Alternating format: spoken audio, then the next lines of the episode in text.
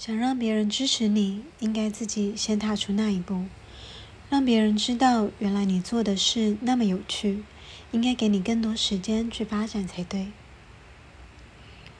为什么我要说那么多有关女人的事情？名女人的故事分享也好，小说也罢，我想最重要的是想提供一个思考的方向：你的人生如何向内以及向外发展？很多励志的故事其实就发生在我们周遭。那些与我们交好的女性朋友们，就是日常生活中彼此的借鉴。有些人认为我是因为没有孩子才活得如此自由。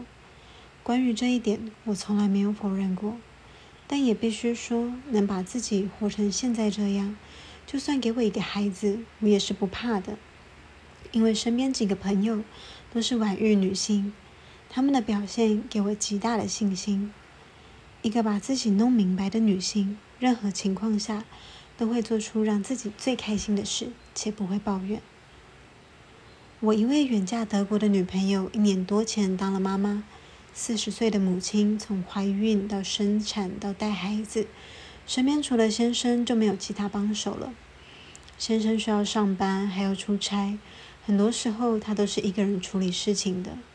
疫情这一年很特殊，先生在家办公的时间多了，反倒享受了全家的生活。说起这位朋友，可以让晚婚的女孩有点信心。三十七岁结婚前有过几段无疾而终的恋情，是那种一个人可以过得很好，但不代但不代表自此想一个人过的人。二零一六年，她当时的外籍男友结束北京的工作，要远调土耳其，意味着也许又是另一段无疾而终。我跟他说，不如就等对方安定好，过去看看吧。也许你们会有其他打算。结果他们决定结婚，由女方结束北京的工作，一起在土耳其生活。很多人看到这里，肯定觉得怎么又是女方牺牲了？但我想说，这也许并非牺牲，而是女方想结束北京的工作，去过不一样的人生。当然，这是有底气的，她事业有成，北京有套房子。前半生的努力赋予了他接下来想过另一种人生的选择权，这才是最重要的，也是我想说的重点。五年内，他随着男方的工作调动，从土耳其去到了德国，并规划生孩子。我想，这应该就是他一直想做的事情：结婚、生子、当母亲。只不过以前那些恋情，因为各种原因走不到这个阶段。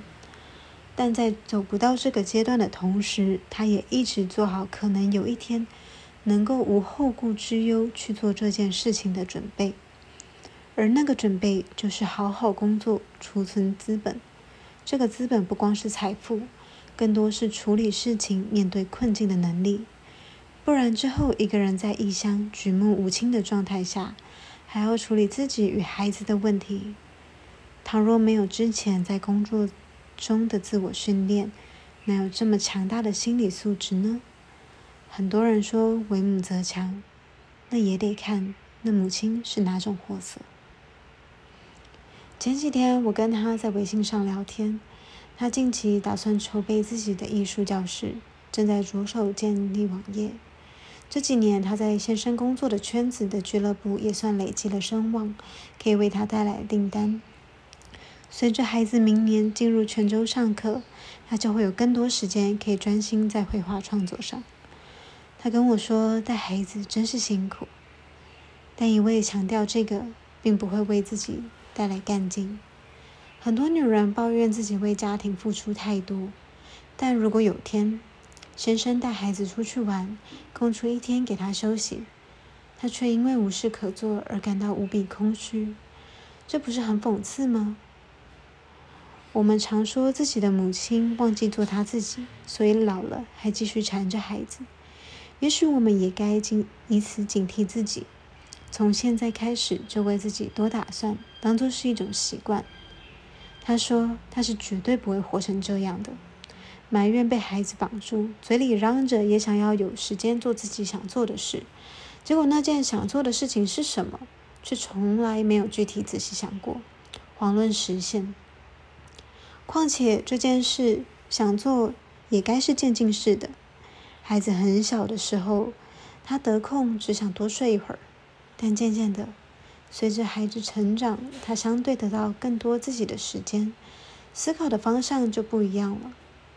我很喜欢“动态平衡”这个词，它能解释很多我们生活中甚至情感中最好的状态。